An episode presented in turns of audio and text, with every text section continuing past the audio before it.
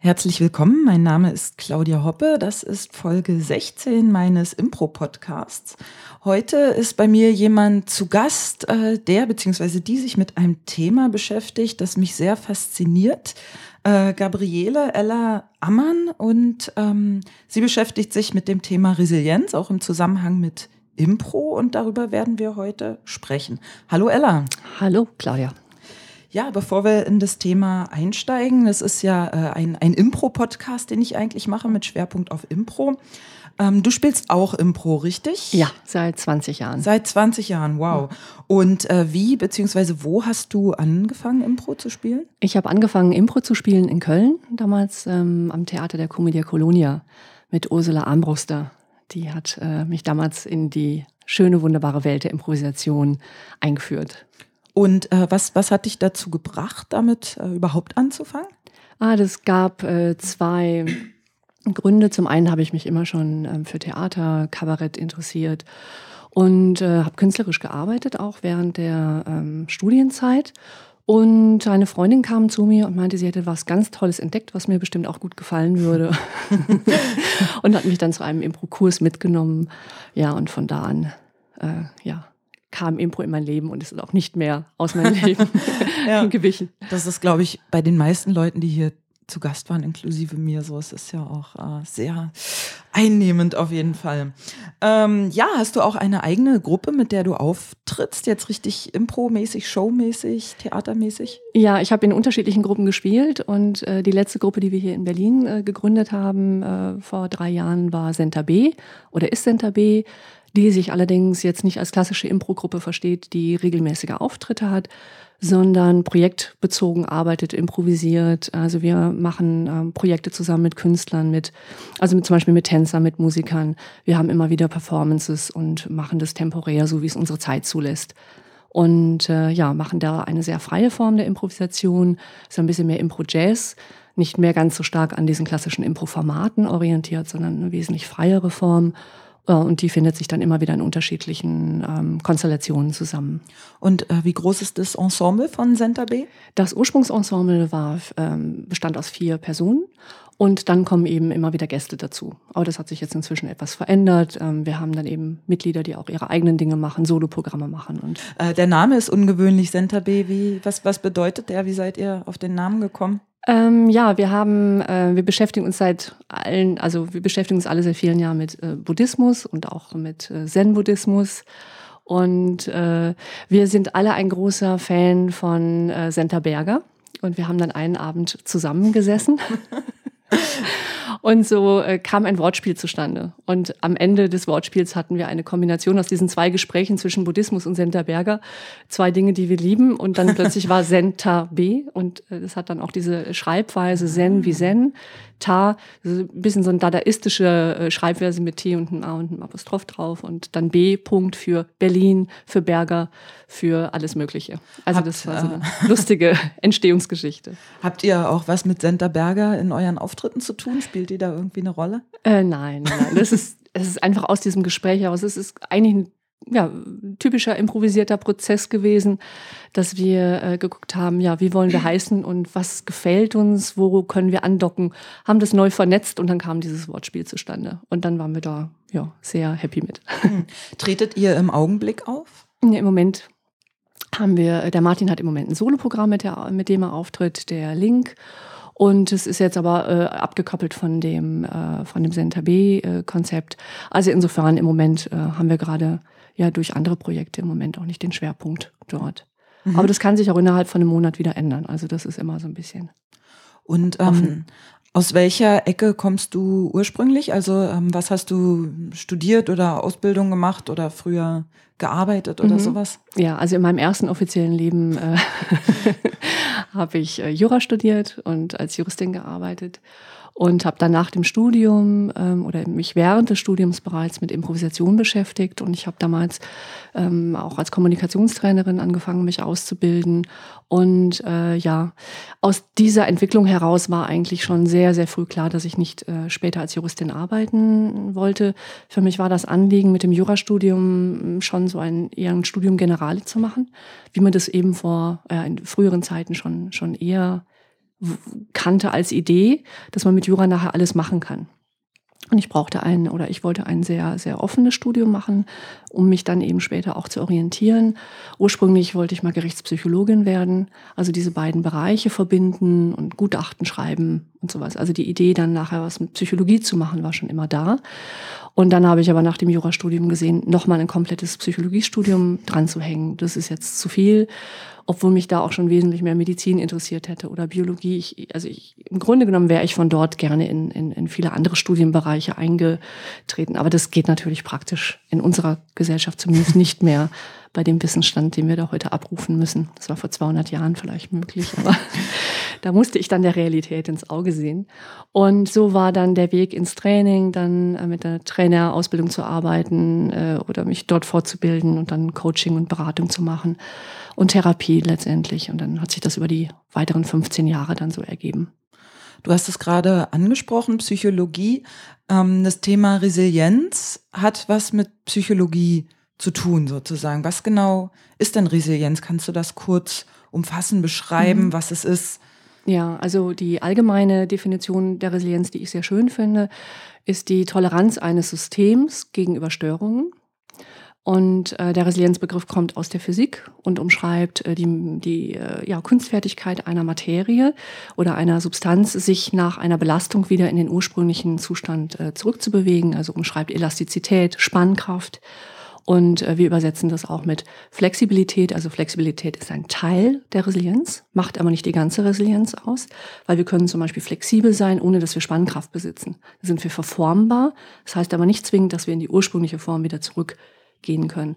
Deswegen ist die Übersetzung mit Spannkraft und ja etwas, was von innen her in der Substanz der Materie quasi ähm, gegeben ist, der etwas näherere Übersetzungsbegriff für, für genau, Resilienz. Und Menschen oder zumindest würde ich das sagen, entwickeln sich ja auch weiter oder ich finde es zumindest sehr, ähm, wie soll ich sagen, ein sehr erstrebenswertes Ziel auch sich weiterzuentwickeln, deswegen in den Ursprungs Zustand nur zurückzugehen, würde ja diesen Entwicklungsaspekt so ein bisschen außen vor lassen. In, in genau, meiner, ja. Hm. Das ist sicherlich im Moment auch ein ganz spannender Aspekt an der, in der ähm, Begriffsdiskussion, die wir im Moment ja auch gerade im deutschen Sprachraum äh, haben, weil wir ja nicht ursprünglich diesen Begriff der Resilienz äh, in unserem Sprachgebrauch haben. Wir sprechen klassischerweise vom Stehaufmännchen, haben einen recht mechanischen und damit auch äh, sehr technischen Begriff von Resilienz, gerade was den Menschen betrifft.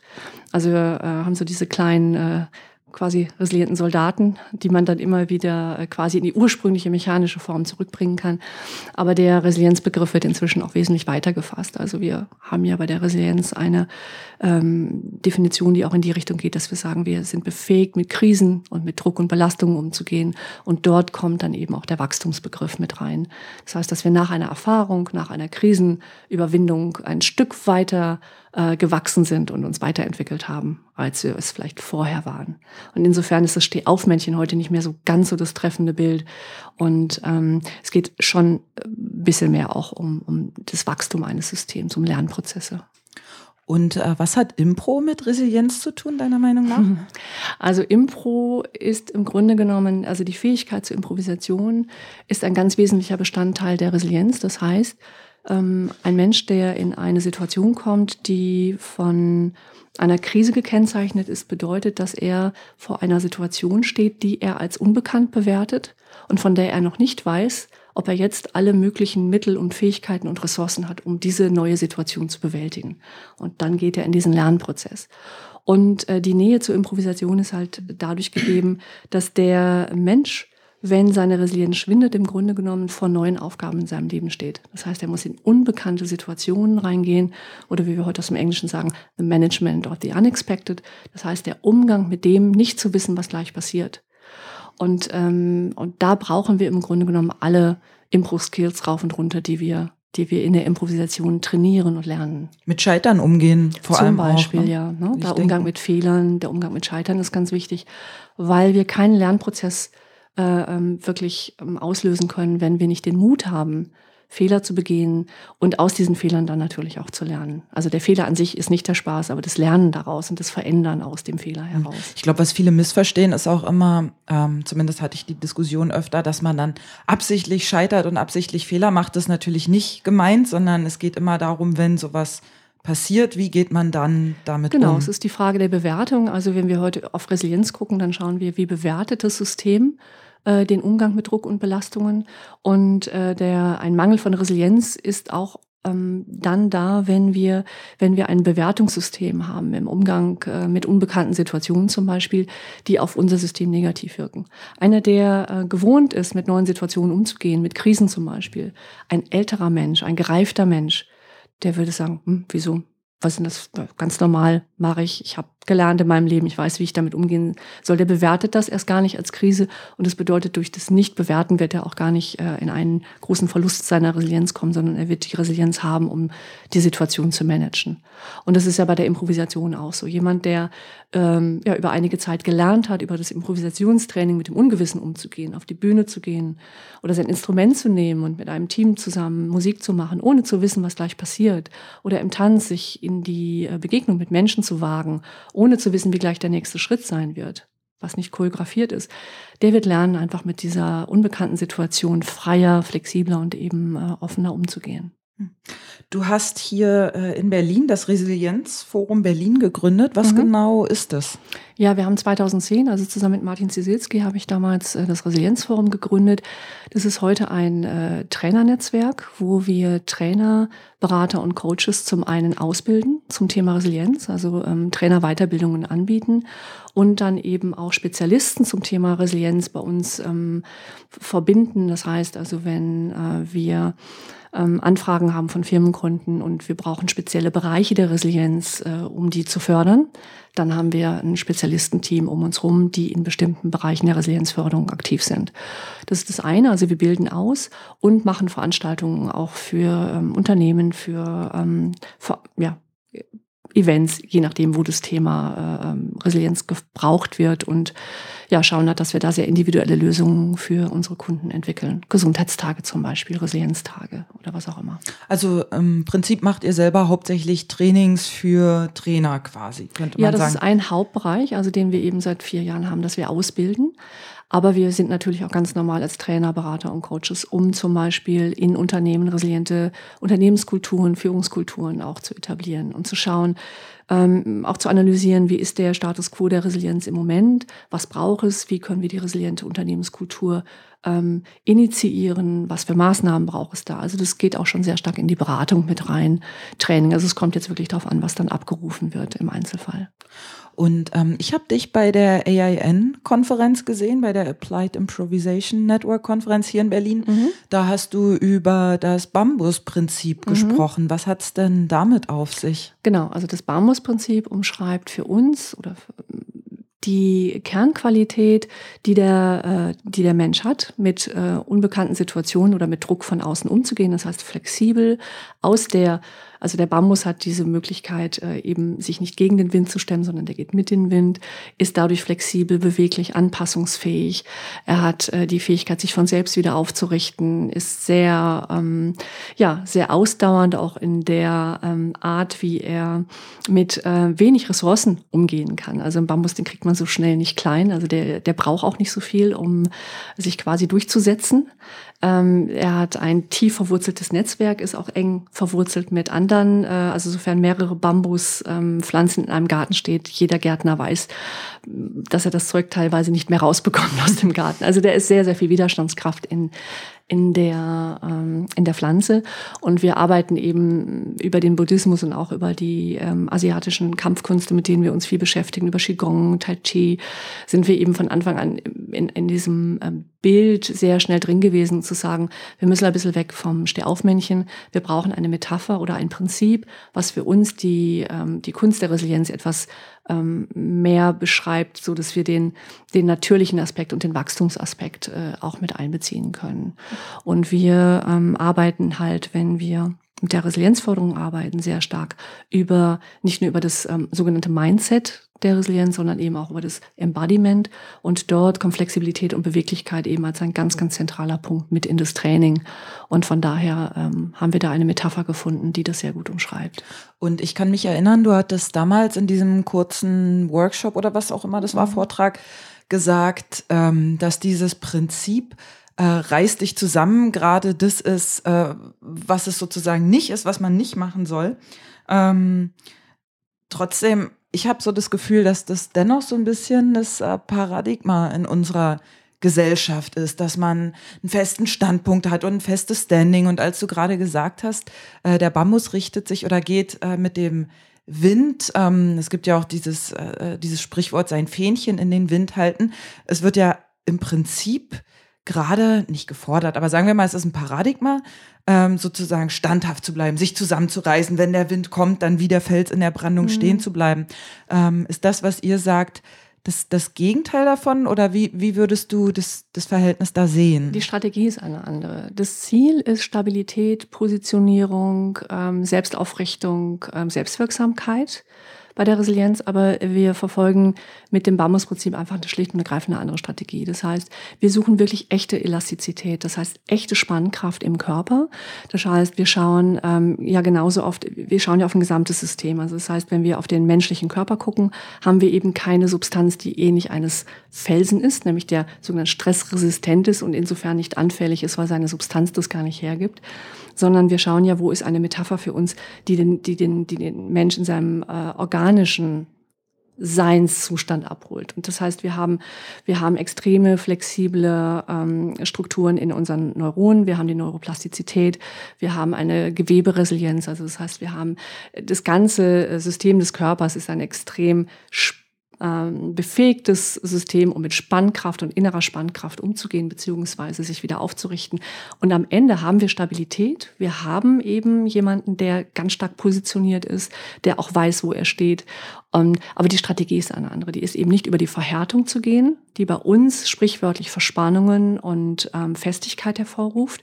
Und das bedeutet, der Mensch ist ähm, leider, das äh, unterscheidet ihn ein kleines bisschen vom Bambus, er braucht virtuelle Wurzeln, weil wir haben eben Beine, mit denen wir uns bewegen können. Das heißt, wenn wir Standkraft brauchen, müssen wir die aus andre, energetisch aus anderen Quellen herholen. Das heißt, ähm, wir haben weder die Schwere eines Felsen, die Unverrückbarkeit, noch haben wir die Wurzeln. Das heißt, wir brauchen die, wir müssen die ganz anders aus dem System holen. Und das heißt für uns, dass wenn wir uns als Menschen zum Beispiel steif und fest machen, nämlich uns zusammenreißen, streng dich an, also wenn wir diesen alten Ratschlägen folgen, dann führt es dazu, dass unser muskuläres System komplett verspannt. Und in dem Moment, wo ein Mensch verhärtet, wird er extrem ähm, ähm, instabil. Das heißt, wenn ich jemanden habe, der verspannt ist, kann ich ihn mit einem ganz, ganz leichten Zug aus seiner Position herausbewegen.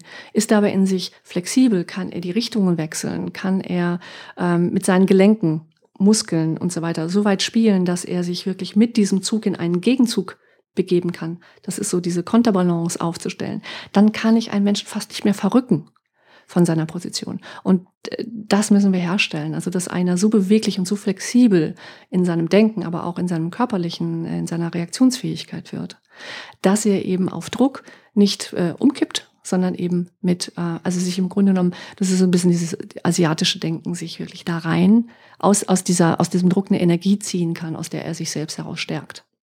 Ähm, du sagtest gerade, dieser alte Ratschlag, streng dich an. Ähm, ich persönlich wundere mich da oder ich frage mich oft, wo ist die Grenze? Weil es, ich nehme mal an, das soll ja kein Aufruf sein, sich nicht anzustrengen und sich nicht zu entwickeln. Es klingt immer ein bisschen so, genau wie, ähm, wir hatten vorher schon drüber gesprochen, hier äh, gewaltfreie Kommunikation. Marshall Rosenberg, der sagt, man soll nichts tun, was nicht leicht ist. Was aber nicht heißt im Umkehrschluss, dass man nur Dinge tut, äh, die einem Spaß machen. Genauso ist es wahrscheinlich hier, streng dich nicht an.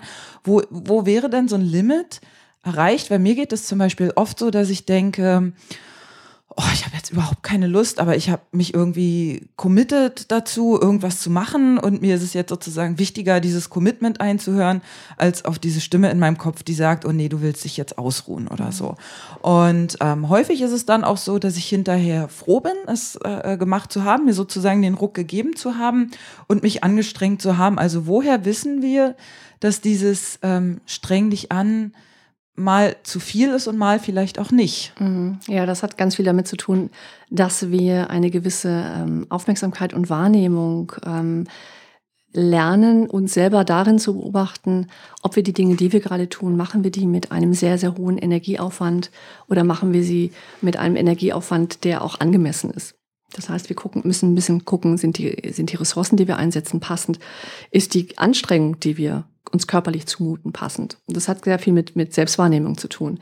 Wenn wir über das Thema Flexibilität sprechen, kann man da zum Beispiel ganz schön das Flow-Konzept ähm, mit einbeziehen. Das heißt, ein Mensch ist im Flow, wenn er die ausreichende Herausforderung hat, also er braucht eine gewisse Schwierigkeit, um Dinge zu erledigen und trotzdem muss es so leicht sein, dass er das, was er kann, einsetzen kann, um damit nachher in einen Lernprozess zu gehen, dass er vielleicht eben dann noch nachher noch mehr kann.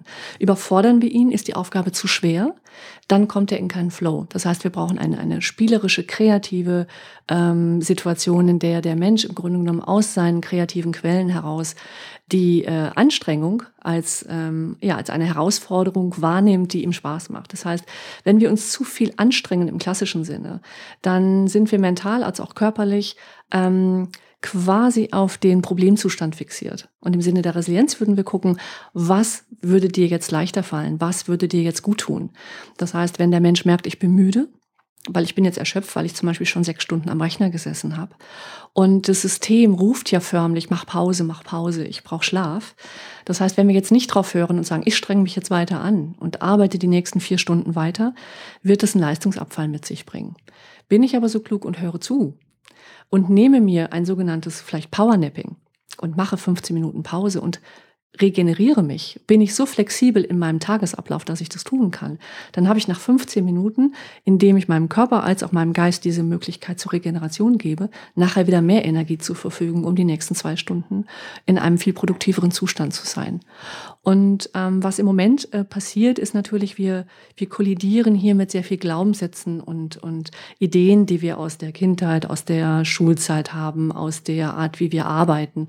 Und was jetzt im Moment passieren muss, ist, dass die Kultur, die sich jetzt entwickeln muss, ein, ähm, ja, sich Richtung, ähm, ja, wieder in Richtung Mensch bewegt, ein Stück weg von der Maschine, von dem Funktionieren von Maschinen, also diesem, diesem maschinellen Bild des Menschen, ein bisschen mehr wieder begreift, wie funktioniert der Mensch optimal. Und ein Mensch braucht eine andere Wartung als ein Auto. Hm. Und das müssen wir lernen. Wir müssen einfach ähm, wieder schauen, wie können wir am besten und am produktivsten arbeiten. Und das ist nicht, wenn wir unter Stress stehen, sondern wenn wir nicht unter Stress stehen, weil dann haben wir mental alle Kräfte zur Verfügung und auch körperlich. Ich merke bei mir, dass auch diese ganze Persönlichkeitsentwicklungssache, auch die so vom Impro angetriggert wird, äh, manchmal auch in Stress ausarten können. Weil, mhm. weil, es gibt ja beim Impro auch dieses Leave your comfort zone und uh, this is where the magic happens und so. Und dann setzt man sich teilweise, oder mir geht zumindest so selber unter so einen Druck, oh, ich muss jetzt meine Comfort Zone verlassen, ähm, dass ich das manchmal auch schon als Stress empfinde, so das Diktat der Persönlichkeitsentwicklung, so ja, das wird doch scheiße sein. Ich glaube, Claudia, das ist der Moment, wo du nicht mehr die Grenze entdeckst, sondern wo sie dir vorgegeben ist, wo, wo sie wie ein, du musst es jetzt als etwas tun, was du bewusst initiierst. Aber ich glaube, so funktioniert Impro nicht, sondern die, die äh, Aufgabe ist ja, wenn ich in das Spiel mit einem Spieler gehe oder in den, in den Beginn einer Szene eintrete, ich weiß ja nicht wirklich, was passiert und wie es mich herausfordert. Wenn ich aber in dem Moment, in dem die Schwierigkeit kommt, sie einfach entdecke und mit ihr spiele, dann ist es eine ganz andere Qualität, mit der ich über meine, äh, mit der ich aus meiner Komfortzone austrete oder über meine Komfortzone trete, als wenn ich schon vom Bühnenrand aus weiß, oh Gott, ich muss jetzt mit diesem Druck da reingehen. Und es ist nur dann eine gute Szene, wenn ich zeige, dass ich meine Komfortzone übertreten kann. Das wäre verglichen mit einem Mitarbeiter, der nur dann gut ist oder das Gefühl hat, nur dann gut zu sein, wenn er morgen schon zu seinem Chef geht und sagt, gib mir heute so viel Arbeit, dass ich abends äh, auf jeden Fall nicht damit fertig werde. Das hat, das hat nichts mit mit der echten Komfortzone zu tun, sondern es hat was damit zu tun, während einer Sache, die mir leicht fällt, zu sehen, oh, jetzt kommt ein spannender Punkt. Und jetzt muss ich vielleicht wirklich was tun, um mit großem Interesse und großer Freude das zu lösen. Und jetzt meine Komfortzone zu übertreten. Und ich glaube, dann ist es mit Freude, mit Neugierde, aber auch mit Risiko verbunden, aber etwas, was ich tragen kann. Findet es an den Rändern der eigenen Komfortzone statt? Ja, ich glaube sagen? schon, dass das ein Balanceakt ist, dass wir uns ein Stück weit rauswagen, dass wir Mut haben. Also ein resilienter Mensch hat Mut. Das heißt, der geht erstmal davon aus, ich habe so viele Ressourcen, ich habe so viele äh, Fähigkeiten, dass ich mir etwas zutraue und auch mir zutraue, mit einer gewissen Range an Problemen gut umgehen zu können. Und mit diesem Mut geht er in, äh, von mir aus an eine, an eine, an eine neue Arbeit heran, er geht in eine, auf eine Reise, er erkundet Dinge und experimentiert. Und dann kommt er zwangsläufig an Stellen, wo er sagt, oh Gott, jetzt kommt ein Problem, das kannte ich noch nicht, jetzt kommt eine neue Lebenssituation, jetzt muss ich etwas erforschen, was vielleicht knifflig ist, was Ausdauer erfordert. Und dann wird er diese Bereitschaft abrufen können und zu sagen, okay, jetzt kommt eine neue Situation, die wird von mir vielleicht etwas abfordern, was nicht perfekt ist, was vielleicht auch im Moment fehlerhaft ist, aber es gehört zum Experimentieren jetzt dazu und ich brauche eine gewisse Ausdauer ja auch. Und ich glaube, wenn ich diese Einstellung habe bei der Arbeit oder auch auf der Bühne, dann gehe ich anders ran und mit weniger Druck. Ich gehe über meine Komfortzone, aber ich mache es mit einer anderen Leichtigkeit, Leichtigkeit die ja. letztendlich dann im System dahinter steckt. Mhm. mhm. Ähm, nach meinem Verständnis von Resilienz beinhaltet der Begriff oder das Konzept auch das Umgehen mit Ambivalenzen, also nicht nur mit, mhm. mit Problemen und Widerständen, sondern auch mit ambivalenten Situationen. Und, und ist es ja tatsächlich so, ähm, zumindest ist das mein Empfinden, dass das Verhalten der meisten Menschen, sogar äh, nimm Impro-Spieler oder Buddhisten oder wen auch immer, ambivalent ist in irgendeiner mhm. Weise. Ja. Und ähm, Genau, die, die Frage, die ich habe, gibt es deiner Meinung nach die, die komplette Abwesenheit von Ambivalenz überhaupt im, im menschlichen Kontext? Die Abwesenheit von Ambivalenz. Kontext. Ähm, ich würde sagen, wenn der, äh, wenn wir in, in, in Zustand von äh, ich würde sagen, wenn wir dann tot sind, ja. okay. Aber solange wir lebendig sind, leben wir von dem Spannungsfeld der Ambivalenz. Also ich glaube, das große Lernen beim Impro oder auch ähm, bei der Resilienz ist ja auch zu verstehen, dass wir nicht in einem Entweder-Oder-Kosmos sind. Der Entweder-Oder-Kosmos oder auch die Art des Entweder-Oder-Denkens, in Extremen zu denken, in Polaritäten zu denken, ist ein unglaublicher, äh, bietet eine wahnsinnig schöne Möglichkeit, ähm, Extreme auszuloten. Ist ein tolles Experimentierfeld. Aber in der Realität haben wir immer sowohl als auch Zustände. Das heißt, wir sind in einem Ausbalancierungsmoment zwischen zwei Extremen immer wieder eine Mitte zu finden.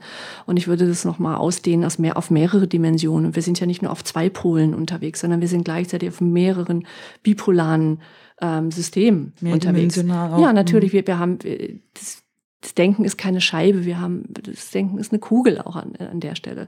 Und was wir heute lernen müssen, ist ein bisschen mehr, mm, die Menschen auch einzuladen, ambivalenter in der Gleichzeitigkeit zu denken. Also das, was wir auch klassisch unter Multitasking verstehen, äh, das ist so ein bisschen so eine Reduzierung auf, äh, wir müssen jetzt alles gleichzeitig tun. Aber das ist es im Grunde genommen gar nicht mal so.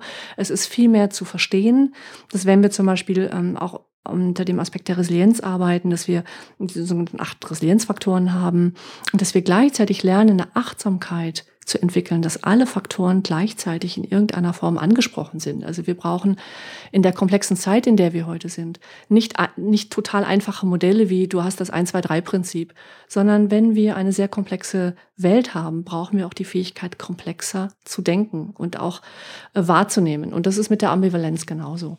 Und sich in der Ambivalenz wohlzufühlen geht in dem Moment, wo ich lerne, mich immer wieder in den ambivalenten Polen zu positionieren und zu sagen, jetzt in diesem Kontext in diesem Moment bin ich gerade ein Stückchen mehr hier. Und jetzt im nächsten Kontext bin ich ein Stückchen mehr dort. Also machen wir ein praktisches Beispiel. Ich bin eine Führungskraft. Und wenn ich am Morgen mit den Kindern am Frühstückstisch sitze, bin ich ein bisschen mehr in dem weichen, verständnisvollen, sehr aufmerksamen und tröstenden Moment vielleicht. Bin ich eine Stunde später bei der Arbeit, bin ich als Führungskraft mehr in meinem entscheidenden, durchsetzungsstarken Moment und muss das abrufen können. Aber ich brauche eine Range. Mhm, und wenn ich am Abend mit meiner Frau äh, auf dem Sofa sitze, dann rufe ich nochmal wieder andere Qualitäten ab, als wenn ich dann von mir aus am nächsten Tag in meinem Ruderverein sitze und dort nochmal wieder Qualitäten abrufe. Und ich glaube, das müssen wir im Moment äh, lernen, mehr kontextbezogen zu denken und nicht pauschalisierend, generalisierend. Das sind Lernfelder. Also ich, ich habe jetzt nichts gegen Generalisierung. Das ist ein eine Generalisierung hilft mir, um Dinge zu verstehen, aber sie hilft mir nicht unbedingt, um, um Dinge zu handhaben in der Realität, in der ich mich in dem Moment befinde.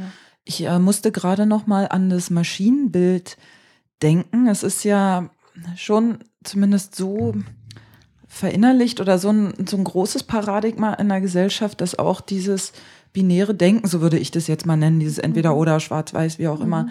äh, sehr verankert ist, auch durch ähm, ja, durch, durch äh, Computerprogramme, wo es ja tatsächlich so ist, dass es diese 0-1-Zustände äh, gibt digital. Ähm, worauf wollte ich hinaus? Ah, ich komme ins Schwafeln. Ähm, genau, äh, äh, du hast die Frage im Grunde schon beantwortet, dass es das im menschlichen Kontext ähm, nicht, nicht gibt. Ähm, dennoch, meine Sozialisation, würde ich behaupten, ist dennoch sehr davon geprägt, von diesem entscheiden, von diesem Ja, Nein, Schwarz-Weiß, von diesem äh, das und das ist so und so oder so und so. Und es gibt ja auch einen Haufen Regeln menschlichen Zusammenlebens, die, die sagen, was ist richtig und was ist falsch. Also bei Rot über die Ampel zu gehen, mhm. ist falsch.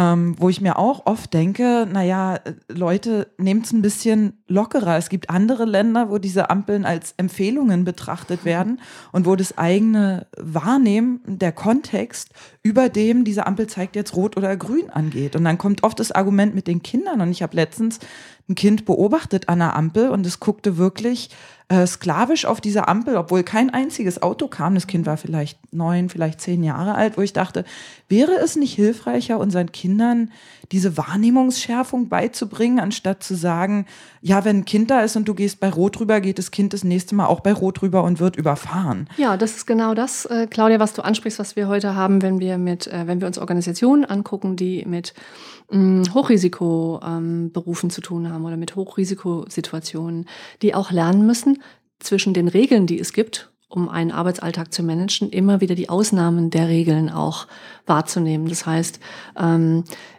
es ist ganz, ganz wichtig, dass wir Regeln haben und wir müssen wissen, wo wir die Ausnahmen der Regeln machen. Und wir müssen wissen, wo wir neue Regeln brauchen.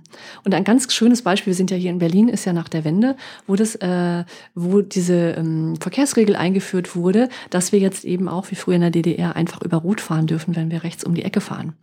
Und ich kann mich noch gut dran erinnern, dass das für uns Wessis, wir standen halt trotzdem erstmal da und haben diese Freiheit, die uns dieser grüne Pfeil plötzlich gegeben hat, gar nicht nutzen können, weil wir über unser Gewohnheitssystem einfach über zig Jahrzehnte trainiert waren. Wenn eine Ampel rot ist, hältst du an. Und wenn da ein kleines rotes Schild ist, was dir erlaubt, rechts abzubiegen, nimmst du es erstmal gar nicht wahr. Und ich glaube, das beschreibt sehr, sehr schön das, was wir, das was wir im Resilienztraining machen, die Flexibilität und Wahlfreiheit des Systems so weit zu erhöhen, dass es sieht, welche anderen Möglichkeiten ja drumherum noch bestehen, die auch rechtlich legitim sind, die gesellschaftlich legitim sind, die moralisch legitim sind. Und wenn wir im ähm, Training mit Mitarbeitern sind, hören wir das immer wieder, ja, aber ich darf das nicht, ich kann das nicht, ähm, das macht man bei uns nicht so. Und da ist sehr, sehr schnell ein, eine Akzeptanz auch von, von geschriebenen und ungeschriebenen Gesetzen oder Regeln. Das macht es ja auch einfach. Das macht es für mich auch einfach. Das heißt, ich gebe dann ein Stück weit Verantwortung einfach mal ab und, und glaube, der härteste Job bei uns im Resilienztraining ist immer wieder das System, die Selbstverantwortung zurückzubringen und zu sagen, wo ist der nächste, kleinste Schritt, den du selber bestimmen kannst, den du selber regeln kannst, wo du eine Veränderung vornehmen kannst. Und ähm, ich glaube, das ist auch die Magie so beim Resilienztraining generell, dass ich äh, am Ende immer sehr stark selbstverantwortliche Systeme schaffe. Das heißt, äh, die Organisation ebenso wie die Mitarbeiter oder die Führungskräfte und die einfach lernen, dass es mehr gibt als das, was ich in der Regel über äh, meine Gewohnheit wahrnehme. Also wir erweitern das Wahrnehmungsfeld.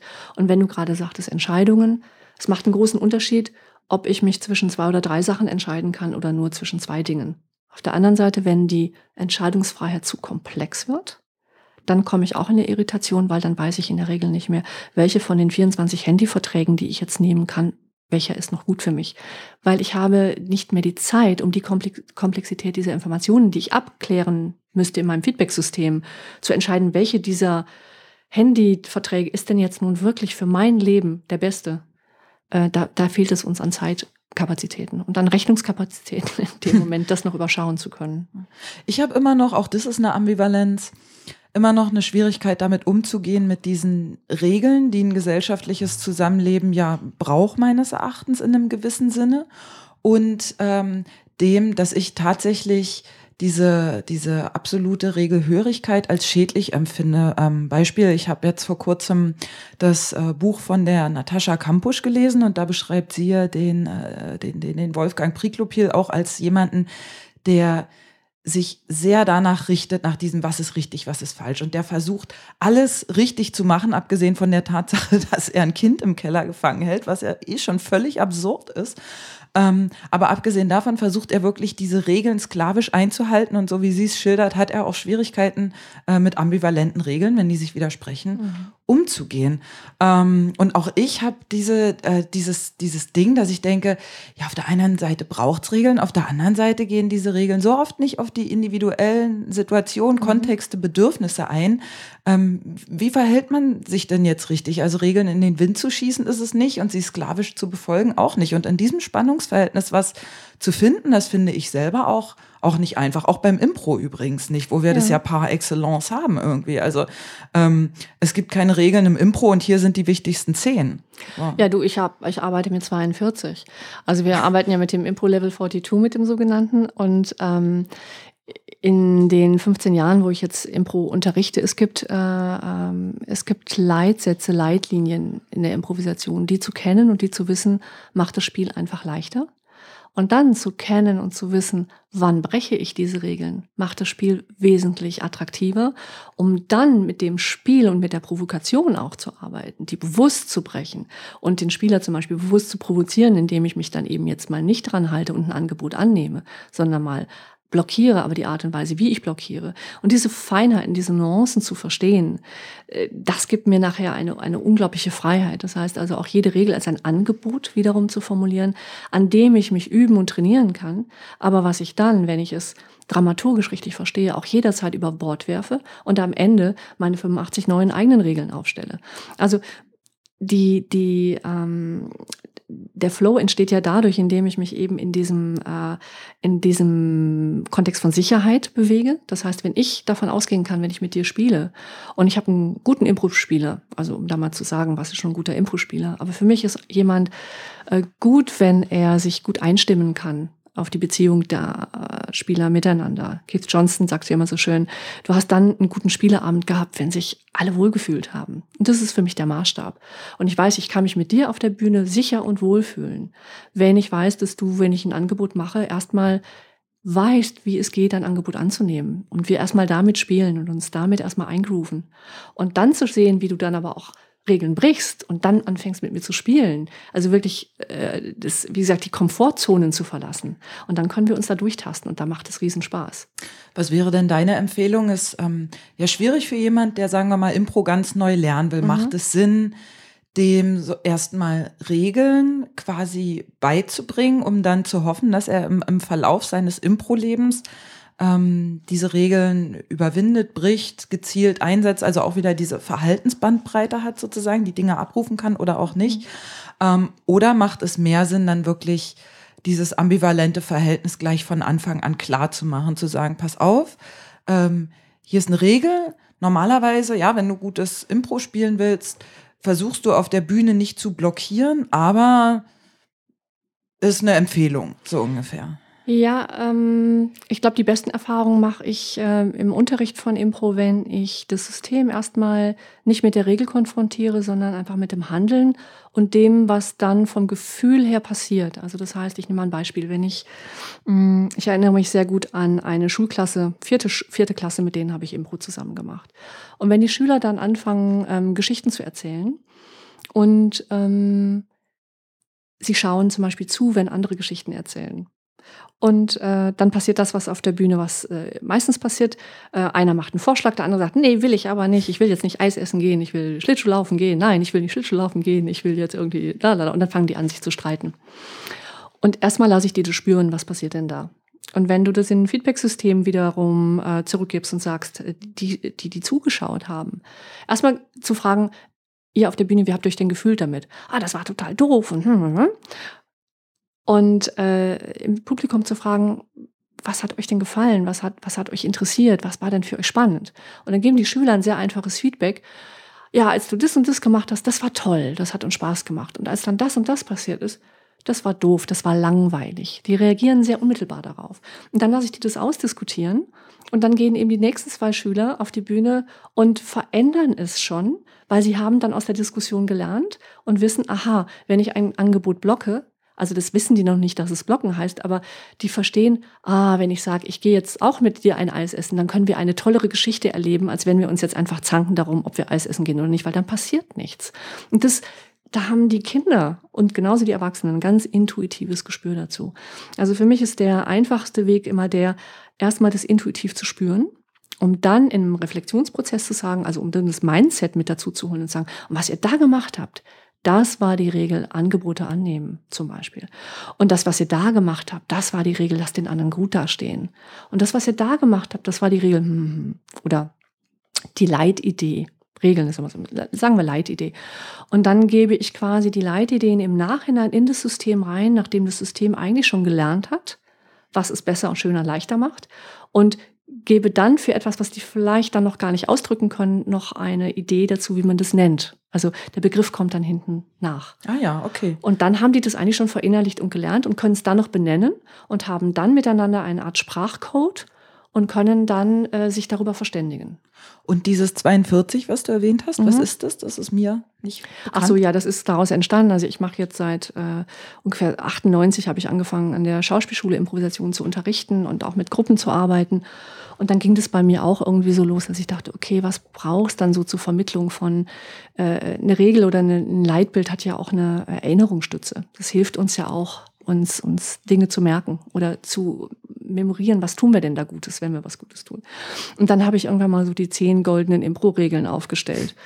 Und das passiert dann eben automatisch. Und dann plötzlich dachte ich, ah, das ist aber, hm, das ist noch nicht das ganze Bild. Da gibt es eigentlich noch ein bisschen mehr, da gibt es noch viel spannendere. Und dann gab es die Bronzenen und dann habe ich nachher irgendwie, äh, irgendwie dann, dann war ich, dann dachte ich, okay, jetzt wird es aber ein bisschen komplex. Und dann hat sich das über die Zeit, über das Training ausgebaut und äh, ich bin halt mit, äh, mit dem Anhalter durch die Galaxis aufgewachsen, äh, mit diesem Buch, wo ja dann dieser Supercomputer gefragt wird, was ist die äh, Antwort auf alle Fragen. Und dann ist es eben das berühmte 42 oder die Zahl 42. Und dann habe ich spaßeshalber irgendwann mal gesagt, so jetzt höre ich auf bei der Zahl 42. Und habe dann die äh, äh, Leitbilder, mit denen wir arbeiten, oder die Leitsätze, mh, mm, die habe ich abgeleitet auf äh, Basis von mm, Grundliteratur äh, von der Improvisation, zum Beispiel von Cliff Johnson. Das heißt, die sind alle mehr oder weniger äh, belegt. Äh, das heißt also, ich habe ein bisschen in den Quellen geforscht. Ähm, was geben denn einfach auch die Impro-Trainer, die, die, die es seit vielen, vielen Jahren gibt, immer wieder auch für Leitideen ihren Schüler mit auf den Weg. Und dann habe ich eben bei dem Impro-Level 42 Schluss gemacht und äh, bietet es immer wieder ähm, als ein Angebot, äh, über diese Dinge zu reflektieren, um sie nicht sklavisch quasi zu benutzen, ähm, also ähm, wie ein Gebot oder Verbot, sondern als eine Einladung. Und dann auch immer wieder einzuladen, was bedeutet es, wenn ich das breche und wenn ich es anders mache. Das heißt, äh, äh zu wissen, was ich da tue. Und das gibt mir Orientierung und es gibt mir Freiheit in dem Moment. Und, ähm, das System ist so aufgebaut, dass es zehn allgemeine Regeln gibt äh, und dann gibt es eben ähm, acht Regeln, die mit meiner persönlichen Performance zu tun haben, mit der Performance mit meinem Mitspieler, was wir im Team tun und das, was wir als Ensemble-Kultur tun. Und habe das dann eben übertragen auf die Arbeit in der Wirtschaft. Und äh, das ist dann so ähm, ein systemischer Hintergrund, wie ich dann damit arbeite in der Praxis, auch in der Weiterbildung. Hast du das irgendwo veröffentlicht? Kann man das nachlesen? Demnächst. Ah, ja. Also auch die 42. Äh, ja, das, das, also wir, wir haben ja mit den Veröffentlichungen, die wir jetzt äh, gerade machen dieses Jahr, wir veröffentlichen dieses Jahr äh, ja relativ viel, weil wir ähm, oder weil ich auch in den letzten Jahren ähm, du kannst zwei Sachen machen. Du kannst viel, viel Zeit in die Forschung oder auch in die Applied Improvisation stecken. Das heißt, ich bin viel, viel, viel im Labor in den letzten Jahren gewesen. Also das heißt, seit 2007 mache ich Trainerausbildung. Wir haben sechs Ausbildungsreihen durchgeführt. Das heißt, ich bin erstmal sehr, sehr lange in einem Feld vom, vom in der Laborsituation, Dinge auszuprobieren, zu gucken, funktioniert es so? Sind es Übungen, die wir, die sinnvoll sind? Ist es ein System, was sinnvoll ist? In dem Moment, wo ich Train-the-Trainer-Maßnahmen mache, brauche ich ein äh, ja auch vermittelbares System dahinter. Dann haben wir jetzt seit vier Jahren äh, sehr viel Energie und Arbeit reingesteckt, das auch zu übertragen auf die angewandte Resilienz und so weiter. Und das braucht einfach Zeit. Und ähm, dann hat man zwar zwischendurch immer schon mal so das Bedürfnis, ah, jetzt schreibe ich mal was darüber und jetzt wird es Zeit, dass wir was tun. Und dann ist aber auch die Zeit gar nicht nicht da ist, zu tun. Und 2013, äh, auch ähm, im Kontext der Konferenz, die wir gemacht haben hier in Berlin, ähm, war dann für mich die Zeit, dass ich gesagt habe, so jetzt nehme ich ein wie auch geartetes Timeout und, und bringe jetzt mal so die Informationen oder auch die Erkenntnisse aus den letzten 15 Jahren äh, zusammen. Und äh, wir fangen jetzt halt, oder ich fange jetzt eben an, auch mit Kollegen zum Teil oder eben auch alleine. Äh, ja, jetzt geht das Schreiben los und jetzt geht das Vermitteln los. Jetzt schreiben wir die Handbücher dazu. Also es ist alles eine Menge Arbeit, die dann auch so dahinter steckt. Mhm. Und das Impro Level 42 wird eben dann jetzt auch äh, im nächsten Schritt äh, mit dem Trainerhandbuch für angewandte Improvisation, was wir dann jetzt eben zusammenstellen, auch gemacht. Und ähm, ja, und das wird dann quasi so irgendwann im Herbst, Winter wird es das dann auch geben.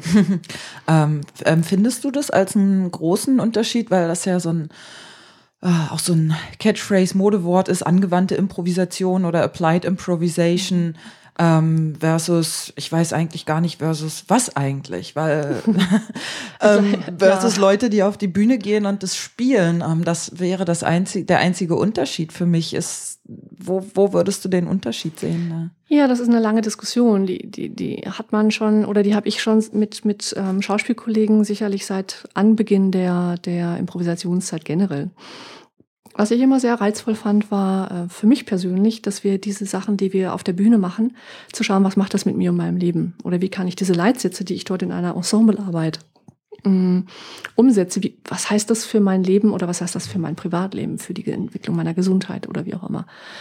Und das kann einen interessieren oder muss einen aber auch nicht interessieren. Also es gibt viele Improvisationsgruppen, die zwar Improvisation machen und spielen, die das aber nicht leben weder in ihrem Gruppensystem noch in ihrem Arbeitssystem. Das heißt nicht, dass eine gute, gute Impro-Gruppe, die ganz tolles Impro-Theater spielt, oder dass ein Musikerensemble, was eine wunderbare Improvisation, äh, tolles Impro-Ensemble ist, dass die in ihren Strukturen nach dem Prinzipien der Improvisation tatsächlich arbeiten und mhm. leben.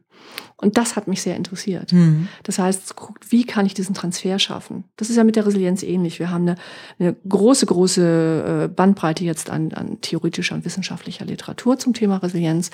Aber die wenigsten beschäftigen sich im Moment wirklich mit der, ernsthaft mit der Frage, ähm, was bedeutet Resilienz tatsächlich im Leben oder wie kann ich das jetzt auch über, äh, wie kann ich das trainieren? Weil das lässt sich eben nicht so schnell beantworten. Dafür brauchen wir Zeit und dafür braucht auch die Wissenschaft Zeit und wir Praktiker brauchen Zeit, um zu gucken, was sind die besten Techniken und die besten Methoden. Und ähm, ja, und diese Lust und Freude zu haben, das eben auch zu experimentieren und sich dann da auch teilweise sehr kritisch mit zu beschäftigen. Das ist ja auch die Frage. Ähm, wenn du Impro in deinem Alltag anwendest, wo sind da die Grenzen des Ja-Sagens? Weil du musst ausloten, wo ist es wichtig, Nein zu sagen. Hm. Und ich kann erst Absolut. dann ein, ein Ja zum Leben entwickeln, wenn ich auch genau weiß, wo ist denn die Abgrenzung? Wo sage ich Nein, wenn es dramaturgisch gerechtfertigt ist? Hm. Und was heißt das wiederum für mich? Und das sind große Spannungsfelder und große Experimentierfelder. Und ähm, ich finde, das muss man jetzt nicht von jedem Impro-Spieler verlangen, äh, dass er das auch noch gleich für sein Leben auslotet oder auch von jedem Musiker, der toll improvisieren kann auf der Bühne ähm, oder Tänzer. Oh gut, der muss das nicht auch in seiner Beziehung tun. Das ist auch eine Frage von Interesse, mhm. was man hat, äh, das zu übertragen. Genauso wie man über Buddhismus lesen kann äh, oder vielleicht auch Buddhismus einmal in der Woche praktiziert. Aber das heißt noch nicht, dass es dann unbedingt ein, zu einer täglichen Praxis wird, zu einer täglichen Meditation wird. Auch das ist ja wieder, äh, ich komme auf den Begriff zurück, äh, ambivalent irgendwie. Mhm. Also man kann auch diese Regel natürlich im Leben nicht sklavisch mhm. anwenden, weil manchmal ist es natürlich äh, schädlich, auch dieses, dieses Ja sagen oder dieses Akzeptieren von Dingen. Ja, wenn man nicht guckt, welche andere Regel balanciert es vielleicht auch wiederum aus, nämlich neben dem, der Regel des Ja Sagen gibt, gibt es eben auch die Regel, dass du Nein sagst, wenn es dramaturgisch gerechtfertigt mhm. ist. Also wenn das Ziel der Szene, der Szene, wenn unser gemeinsames Ziel ein Nein erfordert, dann ist das Nein absolut gerechtfertigt. Also ich muss. Ich glaube, beim Improvisieren ist das Akzeptieren vielleicht sogar noch ein Level höher, nämlich in dem Moment, ähm, wo jemand auf die Bühne kommt und sagt, Schatz, ich habe dir Blumen mitgebracht. Dass das Akzeptieren sozusagen auf diesem Level ist, dass man sagt, okay, da ist jemand, der ist offenbar mein äh, Significant Other, mein Lebensabschnittsgefährte und der hat mir gerade Blumen mitgebracht. Und dass ich nicht hingehe und sage, äh, ja, wieso, Chef, das ist doch Ihre Kaffeetasse. Das kann man machen, das ist eine interessante Übung, aber es läuft dann meistens darauf hinaus, dass irgendwer äh, nicht, nicht ganz dicht ist und offensichtlich Ja, dann haben wir da Gags provo provoziert, wir haben wieder einen Lacher provoziert und da gibt es viele, viele Regeln, die auch sagen, sei simpel, ähm, schau, dass du nicht einfach nur Gags machst, sondern dass du, dass du mit deinem Partner wirklich zusammenschwingst. Und ich glaube, was man da äh, einfach lernen muss in der, in, in der Ensemblearbeit, dass es du kannst diese Regeln über oberflächlich anwenden und du kannst ein oberflächliches Ja haben, was fast ein rhetorisches Ja ist. Aber du kannst ja auch das tiefere Ja haben. Das heißt, dass wir uns auf einer Ebene als Spieler miteinander verbinden und vertrauen. Also es geht ja ganz viel darum, Sicherheit zu schaffen. Wenn ich weiß, dass wenn ich mit dir, Claudia, spiele und ich weiß, wir sind von einem tieferen Verbund her offen und sagen Ja zueinander, dann spielen wir auch anders miteinander. Das heißt, wenn ich dann sage, ähm, hier ist der Kaffee oder hier ist ein Strauß Blumen und du sagst Danke für die Kaffeetasse, dann, äh, wenn ich auf einer tiefen Ebene mit dir wirklich verbunden bin und ich weiß, du machst das jetzt nicht aus, weil du einen Gag machen willst, sondern weil du mich jetzt einfach wirklich herausfordern willst, dann ist es mein Anliegen, eine, eine wie auch immer geartete Antwort darauf zu finden und das so zu rechtfertigen, dass ich dich dabei gut dastehen lasse. Und, äh, und ich glaube, da haben wir ein tieferes Ja miteinander. Und das fehlt oft bei der Ensemblearbeit, genauso wie bei der Arbeit in Teams. Das heißt, wir brauchen eine tiefere Kultur. Also, es, also man kann diese Regeln ein bisschen tiefer ansetzen, man kann sie oberflächlich ansetzen. Und ich glaube, das ist diese Bandbreite, die man da auslotet. Mhm. Das finde ich spannend. Zu diesem tieferen Akzeptieren oder Ja sagen, ähm, welche, welche Rolle spielen Konflikte da? Die kann man ja nicht negieren. Diese, es sind ja, finde ich zumindest, unterschwellig immer irgendwelche Konflikte da, ob die ausgesprochen werden oder nicht. Und meine persönliche Meinung ist, dass es oft nicht so hilfreich ist, die irgendwie runterzuschlucken. Dennoch ähm, will man natürlich auch nicht in dieses in dieses gegenseitige ja Fingerzeigen verfallen, ne? So ja, dieses glaub, ja und du hast und weil du und deswegen und du machst immer und nie machst du und überhaupt. Ja, da sind wir da sind wir richtig im Stressmodus. Das bräuchten wir von der Resilienz her gesehen eine Selbstregulation, also zu gucken, wie kann ich mich da wieder selber regulieren, um aus diesem Stressmodus der Verallgemeinung rauszukommen. Ich glaube, was da hilft, ist eine Regel, äh, auch ein, ein Impro-Leitbild, was ich da sehr gerne mag, werd nicht privat auf der Bühne. Und ich glaube, da äh, dahinter liegt ganz, ganz viel, wenn wir, wenn ich mit Ensembles arbeite oder Ensembles trainiere, dass ich ähm, sehr darauf aufmerksam mache, das, was du jetzt gerade machst, das ist ein privater Konflikt, den du mit dem Spieler hast, der jetzt auf der Bühne ausgelebt wird. Und der gehört in den Probenraum von mir aus, der gehört in einen anderen privaten Reich, Bereich, aber bitte nicht in den professionellen Kontext, in dem wir uns gerade bewegen. Denn hier ist die Aufgabe, den Spieler wirklich gut dastehen zu lassen und nicht mit dem Finger auf ihm zu zeigen oder das Gesicht zu verdrehen oder, also, oder die Augen zu verdrehen. Wir kennen ja alle diese Reaktionen. Ne? Dass wir so ein bisschen diese, diese Subkommunikation haben auf der Bühne und genau mitbekommen, wie sind die Spieler eigentlich miteinander unterwegs. Und, ähm, und das zum Beispiel zu trennen und zu sagen, Konflikte, und das ist im, im Sinne der Resilienz ja auch so, wir haben alle Konflikte miteinander und wir brauchen Aushandlungsprozesse. Aber wo, in welchem Kontext finden Aushandlungsprozesse statt, gegebenenfalls auch moderiert. Und ähm, ich habe die besten Erfahrungen mit Impro-Gruppen gemacht, zum Beispiel, die nicht nur ständig ähm, die Proben mit sich selber veranstalten, sondern die sich immer mal wieder auch einen externen Trainer oder Coach oder Moderator mit dazu nehmen, um dann genau mit diesen Konflikten, nämlich in dem professionellen Rahmen des Trainings oder der Frage, wie organisieren wir unsere Gruppe dann damit umzugehen, um dann die Bühne freizuhalten. Da muss aber ein Impro-Trainer ja dann auch entsprechend geschult sein, um mit sowas umzugehen. Ne? Schön das wäre ja, das. Hm. Schön wäre das. Es ist dann auch wieder die, der Anspruch des, des, des zweiten Levels, dass wir auf der einen Seite ein reiner Impro-Trainer, der jetzt nur Spiele vermittelt, weil er übernimmt auch ein bisschen die Führung, empfinde ja. ich immer so. Ja, wenn, wenn. Ähm, und, und, und genau, und das muss der Trainer dann halt auch leisten wollen und können und auch wissen, dass, dass äh, das vor allem von ihm gewünscht ist. Ne? Weil auch da ist natürlich wieder das Thema Verantwortung. Es ist natürlich einfacher, wenn du jemanden hast, der, der führt. Ich muss mich um nichts kümmern, als wenn eine Gruppe sich selber führen muss und dann dieses, äh, ich will ja das, nee, und ich finde aber das, so dieses, dieses Aushandeln dann und dieses Tauziehen irgendwie anfängt. Im Grunde genommen ähm, ist es gut, wenn du als, als Impro-Trainer wiederum ein Feedback-System anstoßen kannst für das Team, dass die Schritt für Schritt befähigt werden, in ihrem eigenen Teambuilding dafür sensibilisiert zu werden. Also im Grunde genommen brauchen Impro-Teams ein Stück weit klassisches Teambuilding. Und das fehlt natürlich oft beim klassischen Impro-Training, genauso wie beim klassischen Impro-Training. Ähm, ja, also da können beide voneinander lernen. Also die Impro-Gruppen können von der Wirtschaft oder von, dem, von der Art, wie man Teams führt und leitet, ebenso lernen wie umgekehrt. Und dann haben wir auch noch bei der Improvisation diese selbstorganisierten Teams und wir müssen auch gucken, wie funktionieren selbstorganisierte Strukturen. Und wenn wir äh, eine selbstorganisierte äh, Impro-Team haben, die müssen mit komplett anderen Soft Skills arbeiten, als sie es teilweise auch aus ihren Arbeitskontexten gewohnt sind. Das heißt, sobald sich ein Team selbst ähm, selbst organisiert, muss es eine extrem hohe Sensibilität für, für Fehler und für Konflikte haben und braucht extrem hohe Soft Skills, in dem Rückspiegeln von Konflikten, in der Art, wie wir Konflikte äh, spiegeln, wie wir ausdiskutieren, aushandeln. Und da fehlt es dann natürlich oft. Du hattest gerade Marshall Rosenberg auch angesprochen. Ne? Also ähm, ich, ich glaube, das äh, ist Teams manchmal nicht so sehr bewusst, auch gerade so Theaterteams, dass die natürlich mit einem ganz, ganz äh, hohen Maß auch an Alltagsstress zu tun haben. Und äh, ja, und da einfach auch das nicht schaden kann, wenn die sich da ab und an mal professionelle Unterstützung dazu holen.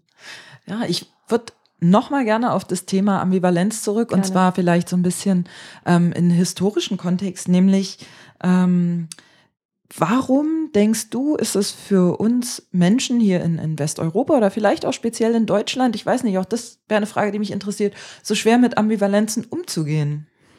Ja, weil wir ähm, ich denke mal aus unserer geschichtlichen Tradition heraus trainiert sind in richtig und falsch, in Obrigkeit und Untre also in, in, in leitende.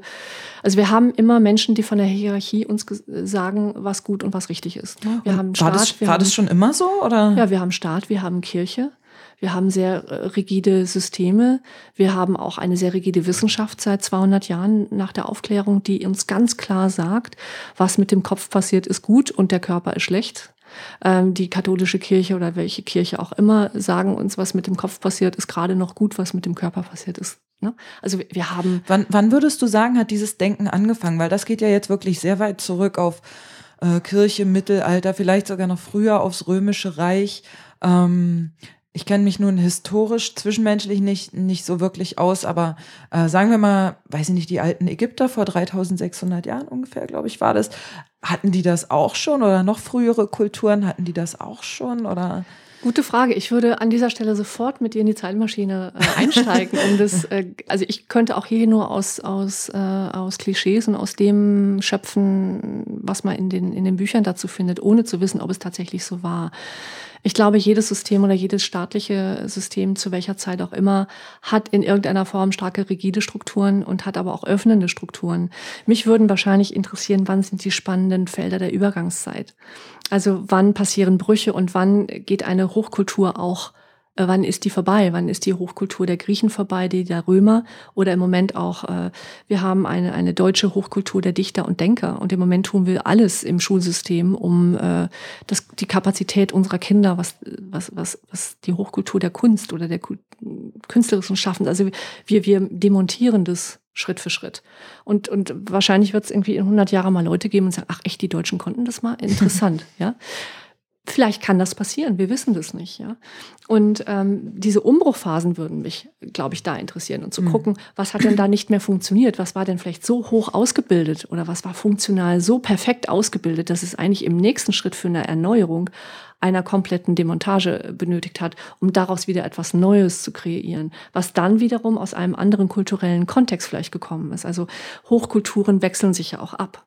Und das hat ja auch einen organischen Sinn, also im Sinne von, nehmen wir mal die Widerstandskraft der ganzen Erde oder die Resilienz der ganzen Welt, besteht ja daraus, dass wir, dass wir immer wieder wechselnde, sehr flexible Standorte auch der Kulturen haben, die äh, Hochkulturen haben, die sich aufbauen, die Extreme entwickeln und dann wieder zusammenbrechen und dann wieder, dann ploppt es wieder woanders auf. Es ist schon ein bisschen an die wärmeren Zonen dieser Erde gekoppelt, habe ich dennoch den Eindruck. Also sowohl in Asien, Südamerika, ähm, Europa, zumindest Italien, Mittelmeerraum, ähm, ich weiß nicht, ob die, äh, äh, die Barbaren, wollte ich sagen, wie heißen denn hier, die, die Kelten und dieses ganze Zeug, äh, ob die wirklich äh, als Hochkulturen schon zu bezeichnen sind. Ah, da kenne ich mich auch zu wenig. Ach, ich aus. glaube, im Sinne ihrer Zeit äh, ist jede Kultur, hat, hat ihre Hochkultur. Also ich, ich glaube, auch da muss man sich freimachen von Wertung. Mhm. Ich glaube, wenn wir mit unserer Brille äh, die, die ganze Historie betrachten und wir würden das mal alles etwas ohne unsere, mhm.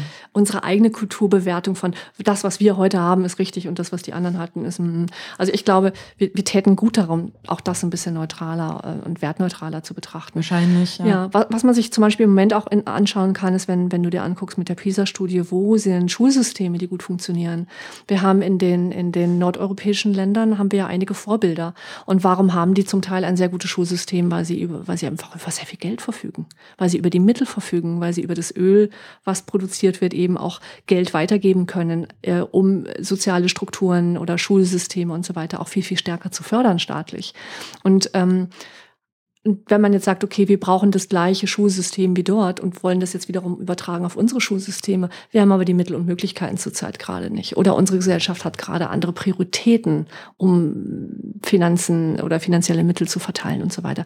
Ich glaube, das lässt, das eine lässt sich nicht identisch über das andere schieben. Hm. Und da bist du auch wieder bei einer Ambivalenz.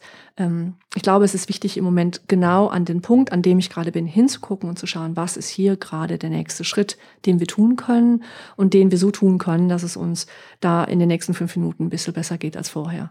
Und dafür ein Stück weit eine Selbstverantwortung zu übernehmen. Und das im Kern jedes Einzelnen, also du so genauso wie ich oder unsere Kernfamilie oder deine Beziehung zu deinem Partner und so weiter. Also, dass wir gucken, dass wir Veränderungsarbeit heute nicht mehr so sehr aus diesem total globalen Topf schöpfen, sondern viel, viel mehr wieder in den Nukleus zurückkommen und zu sagen, was kann ich hier eigentlich gerade in meiner Selbstverantwortung tun? Mhm. Und wo ist aber auch da die Grenze? Aber zwischen Grenze und dem, was ich tun kann, da habe ich immer einen Spielraum. Und diesen Spielraum zu erkunden, das ist, glaube ich, die Einladung der Improvisation. Äh, und das ist die Einladung auch der Resilienz an der Stelle.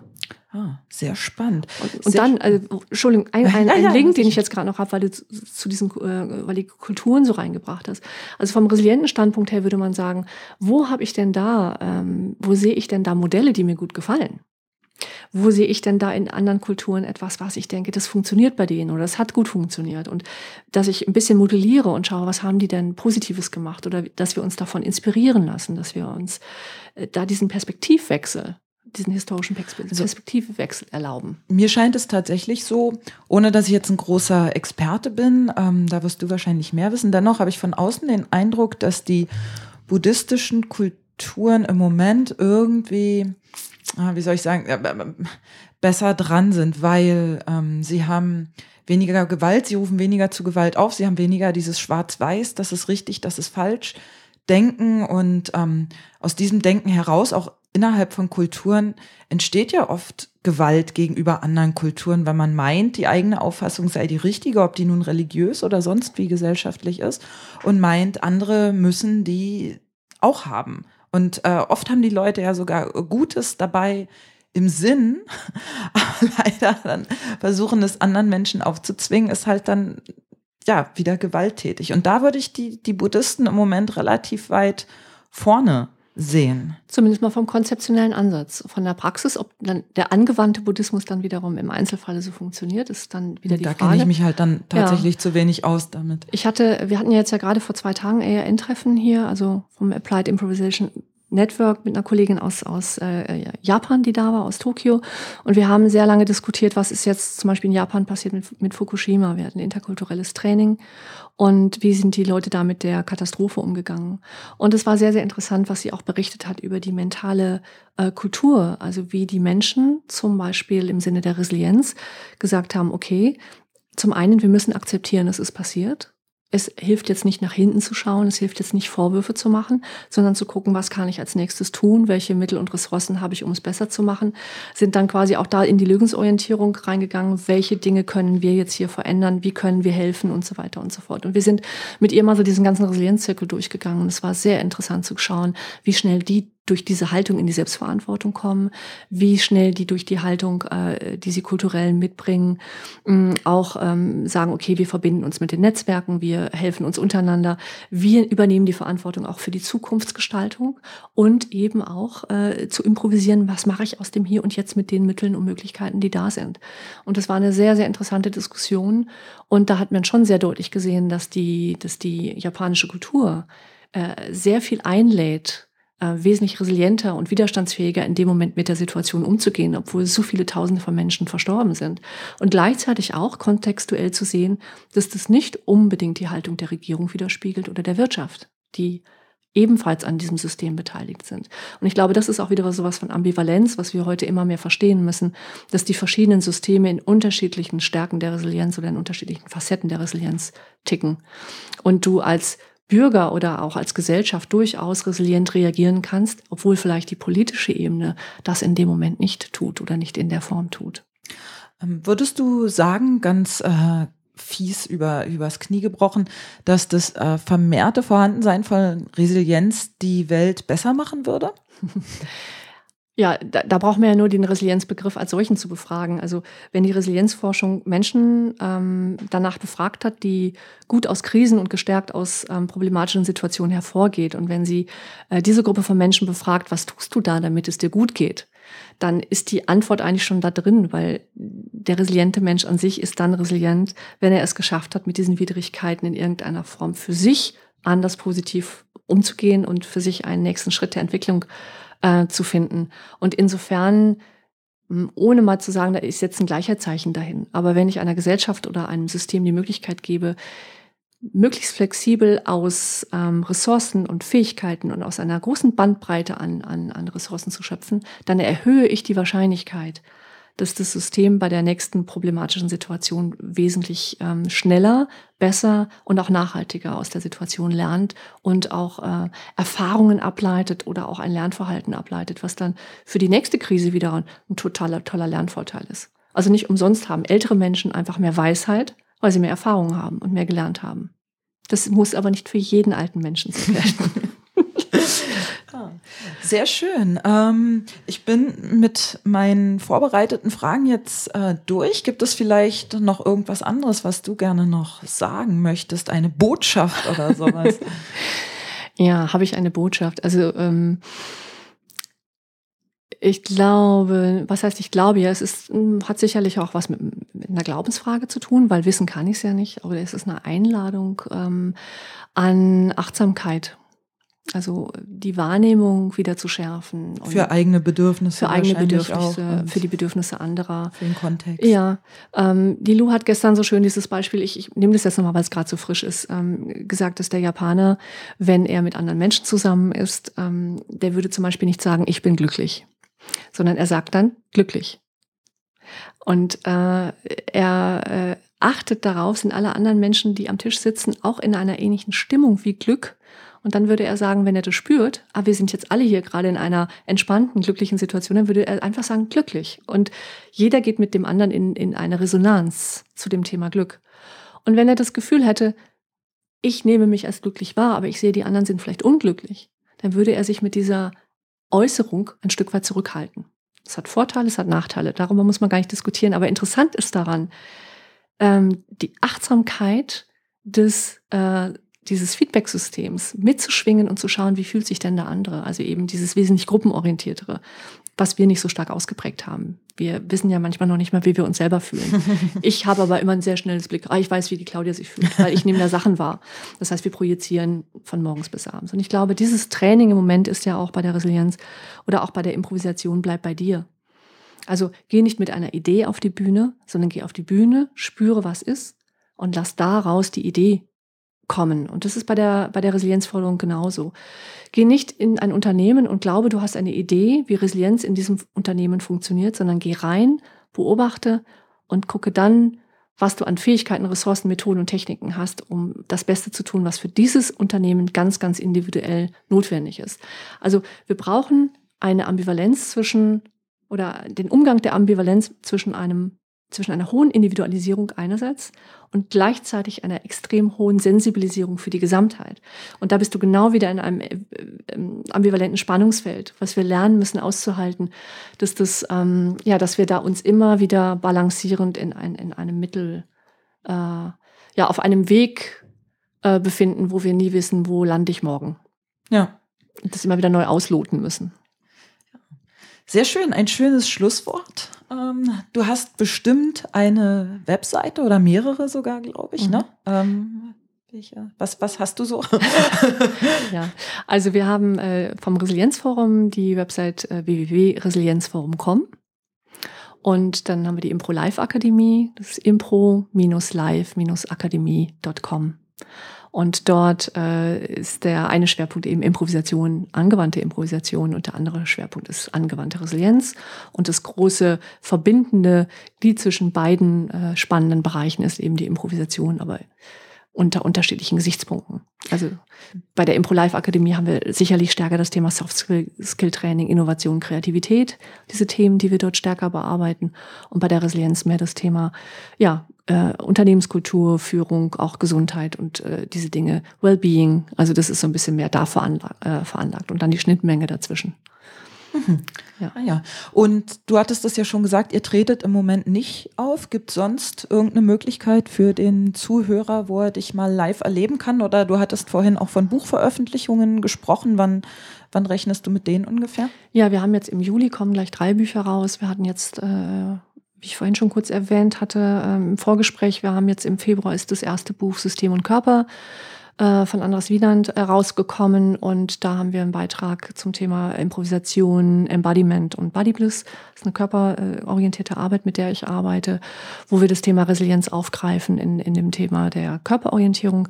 Dann wird es vom Professor Stark im ähm, Sommer im Juli ein Buch geben, Resilienz und Organisation. Äh, Professor Stark äh, forscht in Duisburg schon viele, viele Jahre zum Thema Improvisation und Organisation. Dort haben wir einen Beitrag äh, zusammen mit Martin Zisilski zum Thema ähm, angewandte Resilienzförderung, Leadership und Improvisation und äh, ja, das ganze Thema Resilienz aus der praktischen Seite heraus beleuchtet. Und dann wird es beim Haufe Verlag ein Buch zum Thema Resilienz und Organisation geben.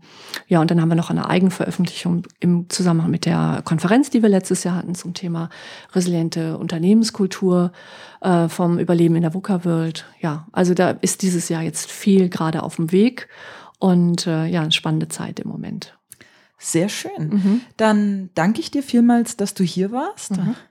Ähm, das war jetzt Folge 16 meines kleinen Impro-Podcasts. Den nächsten Podcast habe ich für Mai geplant. Mal sehen, was daraus wird. Mein Name ist Claudia Hoppe und ich sage Tschüss. Tschüss.